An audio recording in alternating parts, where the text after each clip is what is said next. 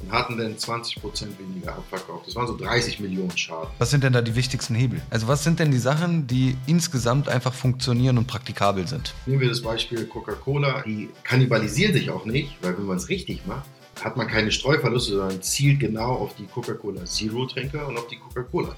Was denn, sind denn die Sachen aus deiner Sicht, die wirklich hilfreich sind, wenn man ganz am Anfang steht? Aber fuck, wie komme ich denn an Kunden ran? ja, so. Was sind denn die leichtesten Maßnahmen, äh, wenn man gar keine Ahnung hat?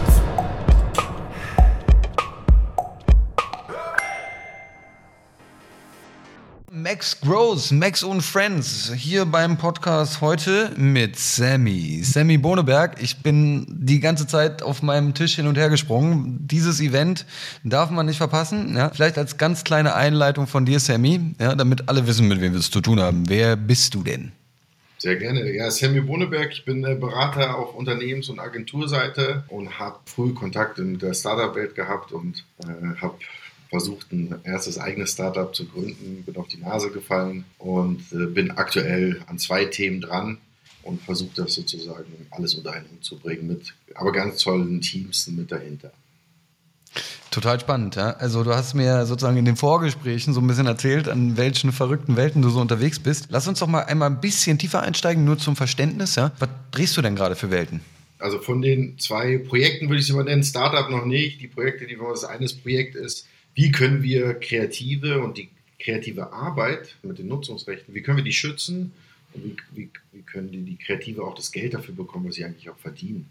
Das ist ein wichtiger Punkt. Ähm, nachdem ich jetzt schon 20 Jahre lang in der Werbebranche bin, habe ich immer wieder gesehen, das Thema Nutzungsrechte wird so ein bisschen so, ist nur interessant am Anfang, wenn man darum verhandelt.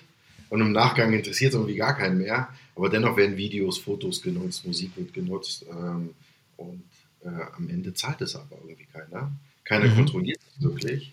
Äh, das Internet erschwert es noch mehr. Das heißt also, egal ob Bewegtbild, Musik oder Still, also wenn man eine Kreation, die erstellt wurde als Bild, fliegt denn durchs Internet, wird genutzt, wird gepostet und äh, vielleicht nutzen es auch Werbetreibende lustigerweise, aber niemand, also beziehungsweise der, der es kreiert hat, der bekommt nicht den Obolus dafür. Und das möchte ich einfach ändern indem man sozusagen eine Plattform hat für Nutzungsrechte und Digital Asset Management.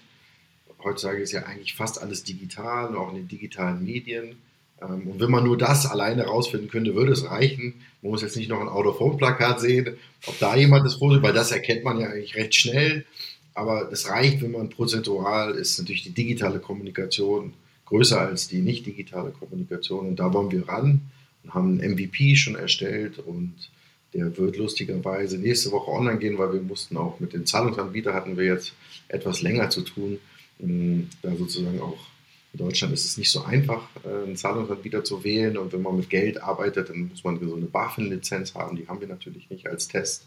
Aber wir haben eine Lösung gefunden und ähm, ich freue mich drauf. Freunde warten schon drauf, Bekannte, die es nutzen, warten auch drauf. Äh, Hintergrund ist ganz einfach. Im ersten Teil wollen wir sozusagen, es nennt sich ein Swap, also der Austausch von der Dienstleistung zum Geld, lädst die Daten bei uns hoch, deine Rechnung, deine Digital Assets, und dann schickst du einen Link und wenn der Auftraggeber nicht bezahlt, dann bekommt er die Daten einfach nicht. Ganz einfach. Also er wird einfach sofort zahlen. Wenn er sofort zahlt, kann er die Daten runterladen mit der Rechnung. Ähm, Mega. Das ist der erste Schritt, um einfach da so einen Schutzwall zu schaffen. Der zweite Schritt wäre das Ganze in der Blockchain dann zu manifestieren, sagen, okay, diese Kreation die gehört dem, der hat es gekauft. Dann kommt ein Hashtag dahinter, dann ist das in der Blockchain drin. Und der dritte Schritt ist dann die AI, die sagt, diese Kreation mit, der, mit dem Hashtag, die habe ich da und da gefunden. Und dann guckt man der Übersicht in diesem Asset Management System, ach, wer hat das eigentlich genommen, hat das bezahlt, ist es nicht schon ausgelaufen? Und dann kann man nochmal eine Rechnung schicken. Und das ist rechtlich auch bindend. Ja, finde ich einen, einen, super spannenden Case letztlich, ja. Also, äh, weil wir beobachten das ja in unterschiedlichen Dimensionen. Der Fokus liegt äh, sehr, sehr häufig erstmal auf irgendwas Physicals, ja. Also irgendwie, wir haben einen Schuh gebaut und den klauen die uns und verkaufen das auch für weniger. Ja. Aber äh, die digitalen Assets werden da so ein bisschen immer noch unterm Radar irgendwie behandelt, ja. Und das ist, finde find ich, einen super validen Punkt. Also es äh, löst tatsächlich irgendwie ein Problem, ja. Ähm, jetzt hast du gesagt, dass du seit 20 Jahren sozusagen in dieser Welt schon irgendwie unterwegs bist. Und mh, hm, was mich interessieren würde, also ich versuche ja hier sozusagen immer so ein bisschen Wissen, Wissen zu hebeln, ja. Ähm, also insofern, äh, was sind denn, was sind denn so die, die drei wichtigsten Erkenntnisse, äh, die, die du in deiner Laufbahn irgendwie erkannt hast zum Thema vielleicht Marketing, Businessaufbau, wie auch immer. Ähm, was sind denn da die wichtigsten Hebel? Worauf muss man denn achten? Äh, um sozusagen nicht Gefahr zu laufen, ja, komplett krachen zu gehen oder so. Ja, ich, ich finde, eine Sache ist, umso größer ein Unternehmen ist, umso weniger hungrig sind sie. Also im Einzelnen. Also der, der Hunger geht mehr nach oben in Richtung Management, ja, aber nicht mehr nach unten, die, die auch operativ tätig sind. Das ist der Unterschied dann, als wir zum Beispiel ein Startup oder halt junge Unternehmer, ähm, die dann halt wirklich hungrig sind und einfach auch nochmal richtig Gas geben. Ähm, dann hat das andere ist natürlich, hat viel mit Mediabudget zu tun und das ist so ein bisschen unfair, weil umso mehr Media-Spending ich habe, umso mehr Reichweite kann ich erzielen. Also Reichweite ein starkes Medium, sage ich mal TV. Aber TV kostet halt sehr, sehr viel Geld. Oder auch ein reichstarkes Medium ist ein Influencer mit 50 Millionen Follower oder eine Million Follower, der möchte aber eine bestimmte Summe dafür haben, dass er das macht. Mhm.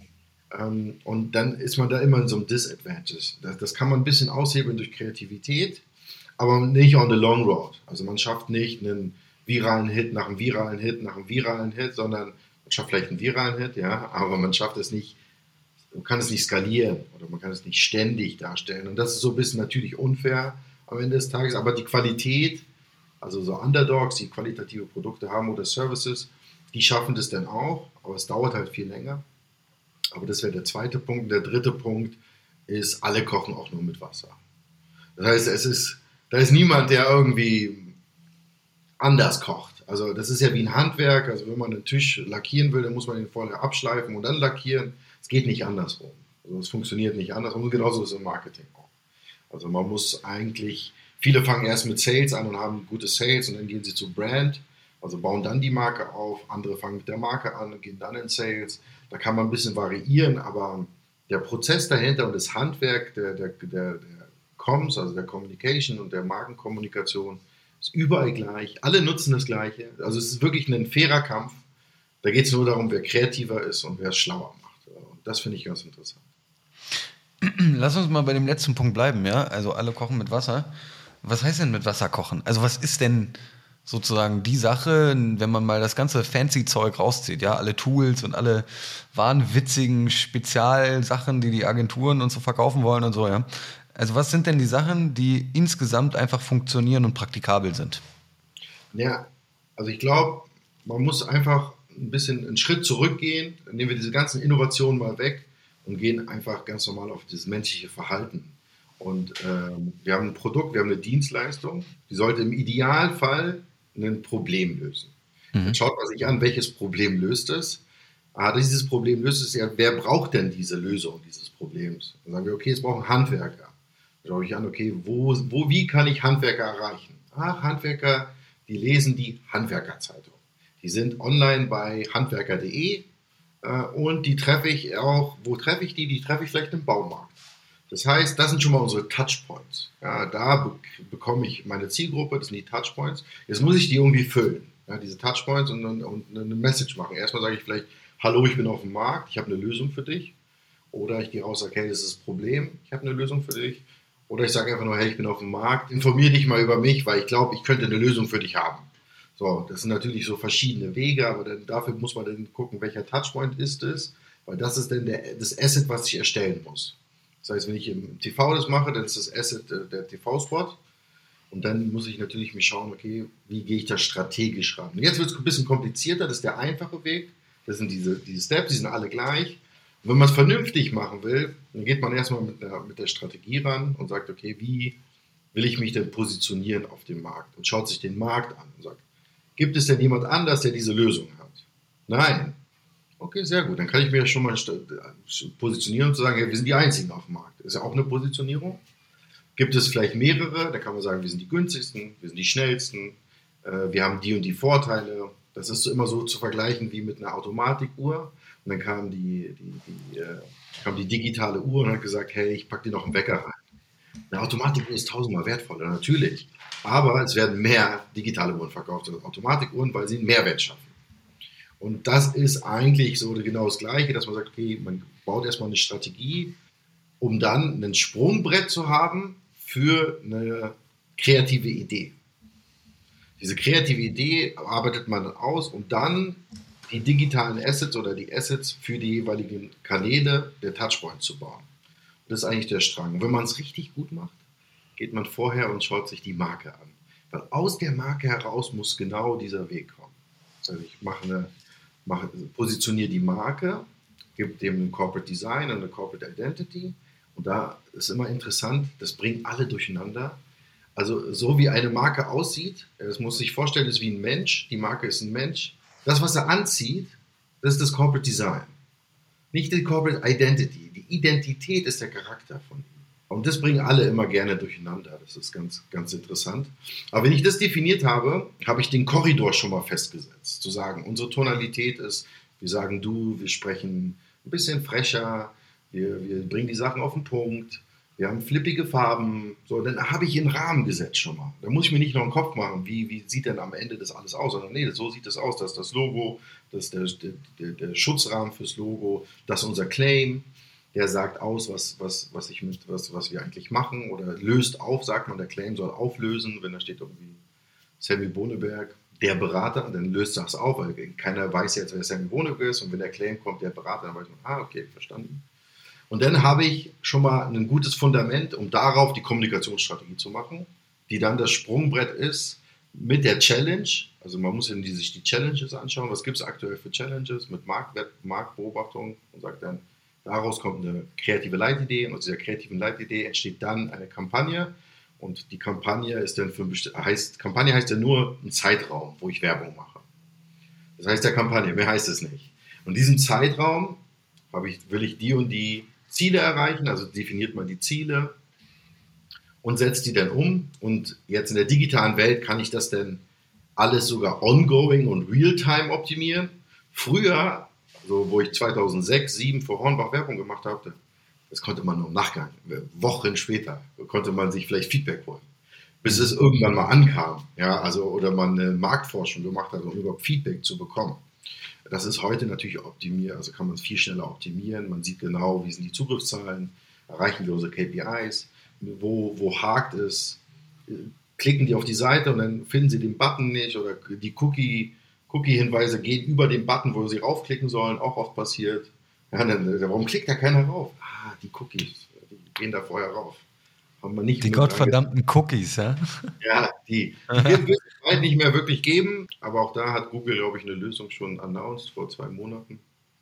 Aber so wird es komplexer. Man kann es ganz einfach sehen in diesem kurzen Strang. Was, was bietet mein Produkt? Was ist die Lösung? Mit wem sprechen wir und wo kann ich die erreichen? Da reicht auch nur, die Fahne hochzuheben und sagen, hey, ich bin da. Oder man macht es halt komplexer und damit wird es halt professioneller, sage ich mal. Also, aber beide Wege führen zum Ziel. Mega, also ich finde das super, super spannende, spannende Punkte, die du da ansprichst, ja. Auch äh, die Differenz zwischen komplex und einfach, ja. Ich habe mir so ein paar Fragen aufgesch äh, aufgeschrieben, ja, die, die, ich, äh, die mir in den Kopf gekommen sind beim Zuhören. Pass auf. Also, ich versuche mal die kürzeste Frage am Anfang zu stellen. Ja? Und zwar, also du hast gesagt, Kampagne ist ein Zeitraum. Ja? ja. Was, inwiefern ändert sich diese Aussage, wenn ich im selben Zeitraum zwei Kampagnen fahre? Ja, dann, da würde ich da aber strategisch rangehen, indem ich sage, okay, die eine Kampagne ist um, äh, nehmen wir das Beispiel Coca-Cola, um die Coca-Cola zu verkaufen. Die andere Kampagne im gleichen Zeitraum ist dafür da, Coca-Cola Zero zu verkaufen. Die, die kannibalisieren sich auch nicht, weil wenn man es richtig macht, hat man keine Streuverluste, sondern zielt genau auf die Coca-Cola Zero-Trinker und auf die Coca-Cola-Trinker. Das heißt, die sollten auch noch nicht mal mitbekommen, dass die Kampagne läuft. Oder ein anderes ja. Beispiel ist eines für Männer, das andere für Frauen. Dann haben Frauen ein anderes Medienverhalten als Männer und in dem Moment, wenn man es so spitz äh, sozusagen die Mediaplanung macht, würden beide voneinander nicht mitbekommen. Das wäre der Idealfall. Was, was sagst du denn zu Narrowing, Narrowing AB-Kampagnen? Dass du also zwei Kampagnen hast, die theoretisch sehr weit weg voneinander sind. Also genau das, derselbe Adressat, ja, selbes Produkt, selbe Idee, selbe und so weiter, aber un, sehr unterschiedliche Approaches in der Ansprache. Und dann schaust du, welcher besser ist und dann bringst du die sozusagen immer mehr nebeneinander, um sozusagen das Best Practice äh, daraus zu ziehen. Aber fängst sozusagen mit zwei sehr, sehr extrem unterschiedlichen Ansprachen zum selben Produkt an. Was sagst du dazu? Wenn das budgetär machbar ist, ist das eigentlich ein klassisches AB-Testing auf Kampagnenebene. Das würde man aber nicht mehr so machen heutzutage. Also weil es viel zu viel Geld kostet. Also es ist, weil es heißt ja, dass ich ja die KPIs, die ich habe, und im Idealfall investiere ich einen Euro und bekomme einen Euro raus. Das ist schon mal sehr, sehr gut. Ja, also ein Euro investieren, einen Euro rausbekommen, ist gut. Ja, ein Euro zehn rausbekommen, super. Äh, äh, meistens ein Euro investieren und dann wird es weniger, minus, da bekommt man nicht so viel raus. Jetzt habe ich das aber doppelt. Das heißt, ich investiere zwei Euro und möchte jetzt aber mehr rausbekommen, um es nur zu testen. Das wird schwierig das klassische AB-Testing es wird meiner Meinung nach, würde ich verlagern in die UX am letzten Punkt vorm Kauf. Da würde ich es verlagern. Weil klassische AIDA-Regel sagt man, also AIDA ist so eine Grundformel in der Werbung, das heißt Attention, Interest, Desire, Action. Ja? Also die Attention schaffen, hey du, Interest, ja, wir haben was für dich, Desire, äh, äh, das macht dich glücklicher. Action, jetzt guck auf die Website, um dich glücklich zu machen. Ja, das ist eigentlich ganz eine schöne Regel. Äh, jetzt interessiert, schaffen wir das aber ganz, ganz gut eigentlich, wenn wir das vernünftig machen, diese ersten Schritte zu machen und diese Action, nämlich Kauf, da, da, da, da ist es ein Knackpunkt, da springen die Leute ab meistens. Und da würde ich als UX, das macht Snox eigentlich immer ganz gut, die sind auch sehr erfolgreich geworden. Es gibt auch äh, True Johannes Kliesch, der Gute, ja. Ja, Johannes Klisch äh, hat das äh, sehr gut gemacht mit, aber ich glaube, war nicht Johannes Klisch selber, ich glaube, es waren die Jungs, waren so, so Jungs, glaube ich, die waren erstmal extern, sind jetzt intern, die haben dieses AB-Testing gemacht und True Classic genau das gleiche, die sich konzentriert haben auf UX, nämlich wie, wie verhält sich, wie ist die User Experience da am Ende. Ja, sowohl beim Anfang, aber am Ende ist es viel wichtiger, um dann den Kauf abzuschließen. Und das ist ja eigentlich das Wichtigste. Man bekommt viel Traffic, das heißt, man schiebt oben ganz viel Traffic rein und guckt ja noch letztendlich ein Conversion Rate. Wer kauft was oder wer, wer gibt mir ein Lead? Ist auch interessant für B2B, ist mehr interessant ein Lead, weil du wirst jetzt einen Helikopter jetzt nicht online verkaufen können. Vielleicht der, der Elon Musk irgendwann, aber äh, normale Menschen nicht. Das heißt, man braucht erstmal ein Lead, um den dann mit dem Sales-Team anzugehen.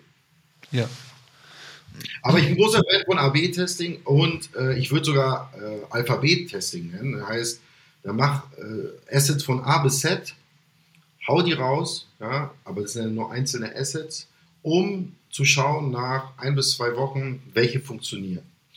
Manchmal muss man die eigentlich, also da gibt es viel Diskussion. Manche sagen, ich kann es übers Wochenende machen. Schwierig, weil der Algorithmus muss sich einspielen von den einzelnen Ads. Das, das funktioniert in der Woche noch nicht so gut. Aber es gibt dann so Tendenzen. Also man sieht, oh, die Anzeige klickt öfter als die. Und dann kann man so ein bisschen aussieben und kann dann die besten zwei nehmen. Und das macht man dann alle drei Wochen, das ganze Jahr über. Und dann kommen wir wieder zum Thema Asset Management. Wer hat da noch den Überblick, wo diese ganzen Assets sind? Äh, das wäre doch ganz schön, wenn man eine Plattform hätte, wo man zehntausende Assets reintun kann, die alle geordnet sind und man weiß, wann die draußen waren und welche Nutzungsrechte. Und ob irgendein anderer da draußen Schindluder damit treibt, ja? Ja, das ist, das ist dann natürlich, das zu kontrollieren.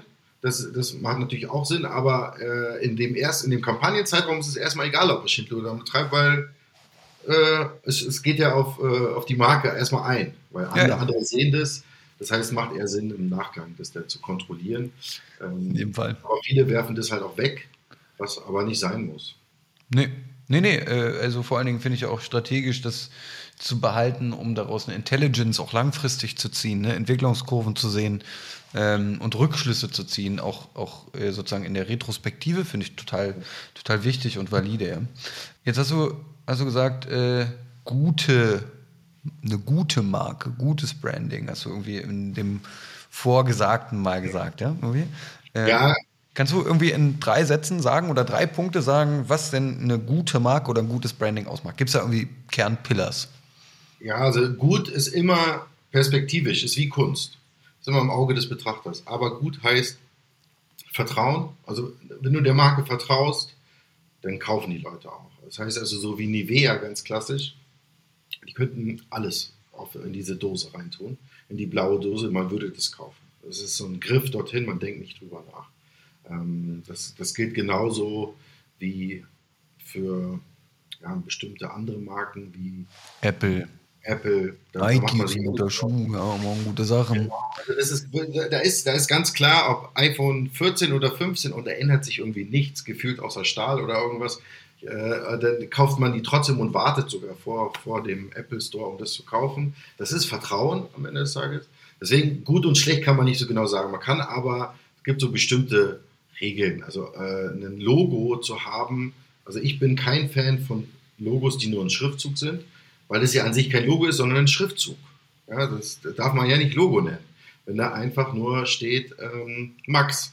Dann ist es halt MAX, ja. Dann sagt es aber, ist es noch nicht wirklich, eigentlich noch nicht wirklich ein, ein Logo aus meiner Sicht, sondern da fehlt noch ja. so ein CE, da fehlt noch irgendetwas. Man kann aber, und da kommt es dann, man kann eine Schriftart nehmen, einen Fond, und den so anpassen, dass der wie ein Logo wirkt. Dann ist das aber eine andere Geschichte. Also es gibt ja zum Beispiel Louis Vuitton, die andere Einrichtung, also die Darstellung von Louis Vuitton, was ja fast schon so ein Signet ist. Das hat ja nichts mehr mit einfachen Schriftzug zu tun, ist aber am Ende dann auch ein Logo. Und viele starten halt erstmal blau rein, was ich auch verstehe, geben aber ganz viel Geld denn dazwischen aus, ja, wenn sie erstmal Erfolg hatten, weil sie merken, okay, die Marke funktioniert nicht, das Produkt funktioniert, die Marke aber noch nicht und geben danach nochmal mehr Geld aus, um das nochmal richtig professionell zu machen. Mhm. Und da dir lieber vorher äh, jemand wie mich anrufen und sagen, okay, lass uns mal mit einem guten Design-Team einmal nochmal Gedanken machen zur Positionierung, zur, zur Marke, welche Farben sind da, wie wollen wir mit den Leuten reden und wie soll das Ganze aussehen, dass man wenigstens einen Schritt danach spart. Ja? Äh, oder vielleicht es auch so lässt. Ähm, und es gibt viele Beispiele, die zeigen, also kennst du Tropicana, das Getränk? Ja. So, die haben nämlich ein Rebranding gemacht, vom Packaging auch, und hatten dann 20% weniger abverkauft. Das waren so 30 Millionen Schaden. Ja. Äh, und das ist so ein Thema Marke halt. Also wann ändere ich das und kann ich es irgendwann ändern? Macht es denn Sinn? Es wird ein bisschen komplexer. Äh, wenn ein Audi das ändert, ist es kein Problem, weil die ändern das Produkt jetzt nicht so krass. Also im Sinne von, äh, das ist jetzt nicht auf einmal, der A7 sieht auf einmal anders aus, so wird irgendwie ein Zweitürer und sieht aus wie ein Jeep. Dann würde man sagen, was ist das für ein A7? Verstehe ich nicht. Aber die, die Marke wird auch danach so stark beworben, dass du die Änderung mitbekommst. Also dieser Rider-Twix-Effekt ist dann da, weil man halt so laut und kommunikativ macht, dass jeder weiß, ah, aus Rider wurde Twix. Habe ich verstanden. Das stimmt. Ich hoffe, dass alle diesen Prozess mit Rider und Twix kennen. Wer das nicht kennt, sollte das einmal googeln. Das ist irgendwie eine interessante Geschichte, ja, so, ja. was da passiert ist. Und davon gibt es ja einige Beispiele, ja. Und äh, by the way, also äh, man beobachtet ja immer wieder, wenn auch nur sehr diffus, dass äh, auch sehr, sehr, sehr, sehr etablierte, riesige Marken immer mal wieder so kleine Tweaks einfach an der Marke machen. Ja? Johnson Johnson hat erst vor kurzem gerebrandet und einfach den Schriftzug verändert. Ja? Äh, und häufig passiert das ja auch dann, wenn so ein bisschen das irgendwie untergegangen ist oder wenn was Schlechtes passiert ist oder so, ja, die Marke in Verruf gekommen ist, dann ändert man ein bisschen das Logo und dann ist alles wieder ganz frisch und neu und schön, ja. Naja. Ich habe aber noch ein paar andere Fragen, wenn du erlaubst, ja. So, das eine ist das Thema, weil du ja meintest, ey, seinen Markt da irgendwie identifizieren und mal gucken und was gibt's denn eigentlich und sind wir die einzigen oder sind wir die, die günstiger sind oder so, ja. Und da fällt mir natürlich zwangsläufig das Wort Blue Ocean ein, ja. Und was sind deine zwei Cent äh, zu diesem Thema? Also wie, wie schafft man es, ja, auch in einem saturierten Markt irgendwie schnell in so einen Blue Ocean zu kommen? Hast du da irgendwie einen Tipp? Ja, also äh, eigentlich macht man es ganz einfach. Man setzt sich mal mit, ähm, mit dem Team oder äh, mit dem Partner oder ganz alleine, nimmt man sich ein Blatt Papier und macht dann ein Kreuz hin. Ja, macht ein Kreuz hin und gibt jedem Kreuz eine, eine Bedeutung und sagt, okay, was ist, äh, ich bin eine, eine Bohrmaschine. Ja, dann sage ich, okay, Langlebigkeit ist vielleicht interessant. Ähm, Durchschlagskraft ist interessant, ähm, ähm, Flexibilität bei, der, bei dem Adjustieren oder bei den Tools, die ich raufnehmen kann, ist interessant. Ähm, und pack dann diese Begriffe, sag ich mal, Flexi sag ich mal, Langlebigkeit und Durchschlagskraft, wenn das jetzt wichtig wäre, habe ich zwei Linien und guck, wie, wo würde ich meine Marke platzieren? Würde ich sagen, sie hat die eine super hohe Durchschlagskraft, ist die so super stark, ist das Ding, da ist es ja weit oben, aber ist nicht so langlebig, dann würde ich mehr nach links gehen. Ah, nee, sehr langlebig, okay, dann gehe ich nach rechts. Und das ist dann die Positionierung von meiner Marke. Jetzt nehme ich den Wettbewerber und sage, okay, wo ist denn Bosch? Bosch ist jetzt schon langlebig, aber ist nicht so langlebig wie Festool. Also würde ich denn zumindest Bosch ein bisschen weiter nach links packen und aber die Durchschlagkraft ist gleich, dann ist sie da oben. Und dann nehme ich Festool und sage, oh, die sind super langlebig, die leben, gehen ja nie kaputt, also ganz rechts. Die sind aber nicht so, die haben nicht so viel Durchschlagkraft, weil die sind meistens per Akku und nicht mit dem Kabel. Dann packe ich die ein bisschen runter. Und so schaut man sich an, wo kann ich einen Sweet Spot finden, den ich einnehmen kann, sowohl kommunikativ als auch mit meinem Produkt. Und das ist eigentlich dann sozusagen das die Marktbeobachtung und dann macht man eine SWOT-Analyse, das heißt Stärken, Schwächen, schaut man sich an von allen und sagt dann, okay, was, wie, was kann ich vom Wettbewerb lernen und was machen wir besser? Und diesen Sweet Spot, den muss ich dann belegen und das muss ich dann kommunizieren. Ja, und das, was du beschrieben hast in, in, in so einer Kreuzform, ja, gibt es ja sozusagen auch in tabellarischer Form, wenn man so will. Ja. Und das ist die Value Curve, einfach nochmal für alle. Ja. so, ähm, mit der Value Curve lässt sich natürlich relativ schnell äh, überprüfen, wo gibt es vielleicht Marktlücken in bestimmten Teilsegmenten äh, oder Raum für Positionierung. Spannend finde ich, ähm, wenn wir nochmal ganz kurz auf das Thema Blue Ocean nochmal ein bisschen tiefer reingehen, weil als Beispiel die erste Heißluftfritteuse ist ja nicht aus der Value Curve entstanden. So, weil die Value Curve war ja, äh, kann irgendwie schneller frittieren oder kann acht verschiedene Funktionen haben oder ist günstig oder ist teuer oder so, ja. Oder hat ein Display oder nicht. Mhm. Und dann hat irgendeiner gesagt, warte mal, wie wäre denn, wenn wir frittieren ohne Öl? Das wäre der Hammer. So, ja. Also völlig außerhalb des regulären Rahmens und trotzdem im selben Marktsegment. Das ist aber schwierig für Innovation im, im, im bestehenden sozusagen in einem bestehenden Unternehmen ist das, ist das ja eine Innovation. Ja. Das heißt, da hat man sich jetzt nicht Gedanken gemacht, also da, vielleicht hat man sich doch Gedanken gemacht, aber nicht so, wie wir das jetzt gerade aufzeigen, indem man das alles unterschreibt, sondern dann kommt es eher so aus dem Bauch, äh, mhm. wo man sagt, okay, so ein Ingenieur meint dann, okay, hat sich verbrannt abends und meinte, oh, ich habe da keine Lust drauf, meine Frau hat Diabetes, die Kinder werden zu dick und äh, hat das immer so mit sich getragen und hat dann irgendwann gesagt, kann ich das Ding jetzt nicht mit Luft heizen. Ja. Das ist eine Innovation, die, die nichts mit dieser Planung zu tun hat. Das so genau so sind ja eigentlich alle Innovationen entstanden, nämlich aus einem Problem heraus wieder ähm, und aus einem Wunsch heraus auch manchmal. Also manche Innovationen sind aus Wunsch, manche sind auch aus, der Bös, aus was Böses. Also wenn wir an Raketen denken, dann äh, V1 und V2 waren jetzt keine Innovationen im Sinne von etwas Positives, aber das war der Grundstein für Raketen am Ende des Tages. Das heißt ja. also, wir müssen immer schauen, von wo ist die Entstehung. Ähm, deswegen macht es da wenig Sinn. Natürlich, mhm. ich dir vollkommen recht. Aber danach macht es dann wieder doch Sinn, weil man dann in dieser Positionierung, um dann eine Agentur zu briefen oder die Marketingabteilung, man das wieder nutzen muss. Und jetzt sagen, hey, ich muss dir das erklären. Du bist ja im Marketing, äh, ihr malt ja nur Bilder. Ich erkläre dir jetzt mal ganz kurz, wo es strategisch lang geht äh, und dann zeigt man das gerne in dem Kreuz auf, um es einfach bildlich anfassender zu machen. Mhm. Kreative ja in Bilder, die lesen die jetzt nicht die ganzen Texte durch. Natürlich machen die das auch, aber es ist viel plakativer zu sagen, guck mal, da sind wir, da sind das macht ihnen da Gedanken. Das sind unsere Produktvorteile. Äh, das sind, äh, und das ist der, der, sozusagen der Zucker für die Affen. Voll. Bevor ich die nächste Frage stelle, will ich nur einmal ganz kurz sozusagen für diesen offenen Raum ja, einen, einen Hint in die, in die Welt geben. Ja. Also es ist so, dass sich die meisten Unternehmen genau mit solchen Positionierungsfragen auseinandersetzen, ja, viel Marktanalyse machen, Konkurrenzanalyse und so weiter, wodurch dann am Ende ja ein Zwischenschnitt, also zwischen Marktanalyse und wo sind wir und wo können wir hin uns entwickeln und so, ähm, und dem Tagesgeschäft, dazwischen steht das Innovators Dilemma, ja, das heißt also die allermeisten Unternehmen, die irgendwie schon am Markt sind, kommen nicht voran mit ihren Innovationen basierend auf diesen zwei Problemstellungen.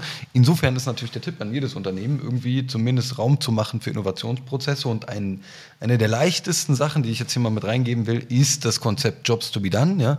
In Jobs to be done Sprints herauszufinden, was sind denn die Sachen zwischen den Zeilen. Also als Beispiel äh, nicht mehr die Frage zu stellen, ja, welche Durchschlafskraft von dem Bohrer brauchst du denn, ja? sondern was willst du denn eigentlich mit dem Bohrer machen? Ach, du willst eigentlich bist du umgezogen und willst dir ein Regal an die Wand hängen. Und dafür, deswegen denkst du gerade über eine neue Bohrmaschine nach, weil du dir vorher noch nie eine gekauft hast. Deswegen ist ja auch Durchschlagszahl egal und dit egal und dit. Eigentlich geht es ums Regal. So. Ergo ist unsere Konkurrenz auch dass ja keine Bohrmaschine gekauft wird, sondern du sagst, oh ja, ich habe jetzt das Regal ja nicht gekauft. Und deswegen brauche ich das ja nicht. Oder ich kann das vielleicht auch, ich stelle da nicht Schweres rein, kann ich auch mit dem äh, Hammer machen. Ja? Insofern muss man natürlich einmal den Scope von dem aktuellen Markt erweitern ja? Und das geht über einen Jobs to be done Sprint. Dazu gibt es ein Buch, wenn das irgendeinen interessiert. Das heißt Besser als der Zufall von Clayton M. Christensen. Das ist eine klare Empfehlung. Geiles Ding. Jetzt aber auf die nächste Frage von dir, ja? bevor wir hier wieder ein bisschen irgendwelche Sachen pitchen, die gar nicht hier hingehören. Ja? Ähm, wenn wir über das Thema Positionierung sprechen, der Start von so einem Marketingkonzept, ja, und du hast gesagt, könnte ja auch sein, dass man mit einer Fahne irgendwo steht, ja, so im übertragenen Sinne. Mm, was ist denn, was ist denn, sind denn die Sachen aus deiner Sicht, die wirklich hilfreich sind, wenn man ganz am Anfang steht? Ja, also stellen wir uns mal vor, irgendeiner hat jetzt irgendwie eine Bude gegründet und sagt, hurra, ja, jetzt geht's irgendwie los. Aber fuck, wie komme ich denn an Kunden ran? ja, so, was sind denn die leichtesten Maßnahmen, äh, wenn man gar keine Ahnung hat? Ja, wenn man Techie ist oder so und irgendein Produkt bewerben will? Also wenn das Produkt nicht einzigartig ist, was die meisten ja sind, also einzigartig im Gesamten. Ja, es gibt natürlich Features, ja. die anschaut, dann macht man sich erstmal ganz einfach, indem man schaut, was der Wettbewerber macht. Weil der ist ja schon auf dem Markt, der macht auch schon Umsätze. Also so falsch kann es nicht sein, was er gerade macht. Mhm. Ich da erstmal rüberschauen. Ja, und ich kann mir das als Guidance geben. Ja, es ist ähm, es ist nicht vielleicht die nonchalante Art, aber sie hilft mir natürlich zu sagen, ah, okay, der hat zum Beispiel dann, äh, was ich immer ganz gerne nehme als Tipp, man geht auf die Website und dann gibt es ja so Recommendations oder so. Ich habe das benutzt und ich fand das ganz toll und so. Timo S. Ingenieur. Ja, und wenn man sich das eigentlich anschaut, dann weiß man ganz genau, nee, das ist eure Zielgruppe. Ah, okay, gut. Dann weiß ich schon mal genau die Zielgruppe, die ich angehen muss. Ja, weil das sind ja genau die, die da da sind. Ja, und wenn da steht Hausmeister und du sagst, kann ja gar nicht sein, nee, doch, dann, äh, dann probier es doch mal aus. Schau dir an, was die Zielgruppe für ein Medienverhalten hat. Da muss man natürlich ein bisschen, geht man online, geht auf Statista, äh, schaut sich an, wie das Medienverhalten von denen ist äh, und macht ein Bild von dem jeweiligen, weil leider es steht ja in einem Beruf, kann man sich aber ein ganz gutes Bild machen. Das heißt, ein Hausmeister, der ist nicht 19, fresh äh, äh, und mag Hip-Hop, der ist 65, 64, der ist vielleicht sogar schon längst Rentner und arbeitet schon noch länger in der Schule der ist so zwischen, sagen wir, 45 und 65. Ja, der, hat, der, der wird auch eher Tagesschau gucken und auch eher äh, am Sonntag den, den Tatort als ähm, MTV Cribs, äh, Spotify hören und äh, so. Und da, da, kann schon viel entstehen. Das heißt, ich schaue mir an, was man hat für einen Beruf und mal mir, und das nennt sich Persona, beschreibe diese Person, wie die sein könnte. Michael, 54, trägt gerne Latzhose, fährt einen Golf 6er, äh, wohnt im äh, Reihenhaus, hat ein monatliches Einkommen von 3200 brutto, ist verheiratet, hat zwei Kinder, mag Fußball. Ah, und dann komme ich schon viel mehr drauf. Ach, der mag Fußball, der mag das. Das heißt, da kann ich ihn erreichen. Den kann ich dort eigentlich ganz gut erreichen. Und das macht, das plant man dann. Das, also das bleibt ja auch nicht anders übrig, außer es so zu planen. Sonst schießt man einfach in den Wind. Also man, man guckt den Wettbewerber an, zieht sich raus, was der macht. Heutzutage kann man sich auch alle Ads, die bei Instagram und Facebook sind, von dem jeweiligen Wettbewerber auch anschauen. Das ist ganz offen, wird alles offengelegt äh, und kann schauen, okay, wie, wie, wie bewerben die das eigentlich? Wie machen die das eigentlich? Und dann sollte man dann schauen, okay, wie kann ich das aber für uns nutzen und wie kann ich unseren Vorteil ähm, dort kommunizieren. Und da muss es eigentlich nicht fancy sein, sondern einfach nur den Vorteil kommunizieren. Problem, Lösung, und dann den Call to Action zum Kauf. Und, das, und da sieht man, das ist immer der gleiche Pattern. Also es ist immer das gleiche Verfahren. Es ändert sich nicht. Wie beim Handwerker. Du kannst nicht lackieren, wenn du nicht Feuer schleifst. Das bleibt immer gleich. Und ich glaube, das ist voll die, voll die wichtige Erkenntnis, ja, weil da draußen gibt es so, so unfassbar viele Online-Kurse und Agenturen und Projekte und tausend Sachen, ja, die dir das goldene Ei irgendwie versprechen und alle sagen, dass sie irgendwie jetzt die eine Technik gefunden haben. Aber am Ende, wenn man es mal runterbricht, ja, gibt es ein paar Sachen, die funktionieren und die einfach richtig sind äh, und auf die man sich fokussieren muss. Und insofern äh, ist das voll der wichtige Punkt, ja. Also auch mal mit einer Persona anzufangen ähm, und sich mal zu überlegen, wer ist denn der Mensch dahinter? Denn Vertrieb, Marketing und alles andere hat am Ende ja nur ein einziges Ziel, nämlich irgendwie mit einem Menschen zu kommunizieren und den davon zu überzeugen, dass das, was wir machen, für den irgendwie gut ist. Ja? So, den erreichen und dann den überzeugen. So. Ähm, ich, ich muss aber noch einen Unterschied geben, also zwischen B2C und B2B ist ein Unterschied. Das heißt, klar die Leute, die jetzt auch viel draußen sind, ähm, das ist meistens B2B. Warum? Äh, schaffen die auch sehr gute Erfolge, weil die einfach die Ruspe haben. Ja, die rufen einfach an, die sagen, hey, du hast das Produkt für B2B, dann sitzen die Tag und Nacht und telefonieren 10.000 Leute weg und dann kriegen sie auch ihre Umsätze irgendwann. Weil es ist, es ist einfach bei einer Conversion von 1%, also man überzeugt ein von 100, dann kann ich ja hochrechnen, wenn ich 10.000 anrufe, dann habe ich dann genügend überzeugt. Ja. Und das ist der Unterschied im B2B als im B2C. Beim B2C kannst du nicht anrufen. Du kannst jetzt nicht äh, Jenny anrufen und sagen, hey Jenny, ich habe hier eine neues, neue Hülle für dein iPhone, willst du die kaufen? So, und, dann, und da musst du den klassischen Weg eigentlich gehen. Deswegen ist es meistens so, dass bei Startups im B2B-Bereich, die schon gute Umsätze haben, ohne dass irgendein Mensch sie kennt, oder auch allgemein im B2B-Bereich gibt es in Deutschland Unternehmen, die machen Millionen Umsätze, fast schon manchmal Milliarden Umsätze, kennt kein Mensch. Ja, ist natürlich auch gut so, weil es ja B2B. Ja, voll. Und trotzdem beobachte ich, dass ähm, gerade gerade so Startups, ja, die irgendwie in so einer Professionalisierungsphase sind, ja, ähm, irgendwie Seed Round schon durch oder irgendwas und jetzt oh, ja, müssen wir ein bisschen etwas drehen und so, ja, so, dass die dann irgendwie mal anfangen tatsächlich über Personas nachzudenken und ich habe auch beobachtet, dass die Startups, die das sehr sehr früh machen, ja, irgendwie einen anderen Ramp haben, weil die einfach ganz anders über ihre Zielgruppe nachdenken. Weil auch da, ja, und das ist sowas, was ich höre von vielen so Vertrieblern zum Beispiel, ja, im B2B-Space, ja, uah, das sind Geschäftsführer. Nee, die haben den Titel Geschäftsführer, ja, ähm, aber dahinter steckt immer noch Jens, der Bermuda-Shorts trägt am Wochenende und irgendwie Bier trinkt und ein Mensch ist. Ja. Und der will auch so behandelt werden, by the way. Naja, also der, ja, selbstverständlich. Der braucht auch, also wenn er nicht ganz arrogant ist, der braucht auch Bestätigung, der will auch äh, umworben werden, der will, der will aber auch äh, das Gute, also wenn es, sage ich mal, ein Effizienztool ist für die Mitarbeiter und der will Geld sparen, dann ist er daran auch super, super interessiert dran. Ähm, wenn es ihm einen Vorteil bringt, äh, dann muss man halt nur schauen, wie verpacke ich das Ganze. Also ja. geht es darum, deswegen braucht man die Persona wieder, weil man sagt, okay, wie schaffe ich das, den zu überzeugen? Manchmal muss man nämlich von hinten aufs Pferd und manchmal muss man von vorne halt direkt schießen. Ja. Und ich meine, gerade im B2B gilt ja, Menschen kaufen von Menschen. Ja, manchmal vergisst man das so ein bisschen. Ähm, Sammy, weißt du was? Ich bin, äh, ich bin ein bisschen traurig. Ja? Also ich finde das einen absolut großartigen Austausch und vielleicht müssen wir das Ding einfach mal nochmal wiederholen und noch ein paar andere Themen tappen. Ja? Aber so, wir nähern uns sozusagen dem, dem Ende oder dem Scope dessen, was dieser Podcast hergeben kann ja? an, an einer. Runde. Ähm, deswegen will ich dir einfach nochmal äh, den Raum geben wenn es irgendwas gibt, was du noch droppen willst, irgendwas, was dir unfassbar wichtig ist oder whatever, ja, the, the stage is yours. Äh, du kannst sozusagen jetzt nochmal frei Themen reingeben oder ein, ein Schlussplädoyer, wenn du so willst. Ja? ja ich würde sagen, Leistung für Leistung und einfach machen. Äh, egal in welche Richtung, einfach in die Umsetzung gehen. Man kann so viel heutzutage ohne Geld auch machen, also äh, das ganze Thema Social Media äh, dann, oder, oder Personal Social Strategy im Sinne von auf LinkedIn kann man viel machen, man kann viel posten und man muss einfach dranbleiben. Und ich glaube, dieses Dranbleiben, das hört sich immer so ein bisschen blöd an. Da sagen die Leute immer, ja, hahaha, dranbleiben. Nein, es ist so. Also man muss, egal wie die Zahlen erstmal am Anfang aussehen, man muss dranbleiben und man muss es so, so da muss man halt ein bisschen mehr machen. Also dann sind es vielleicht zwei bis fünf Posts am Tag.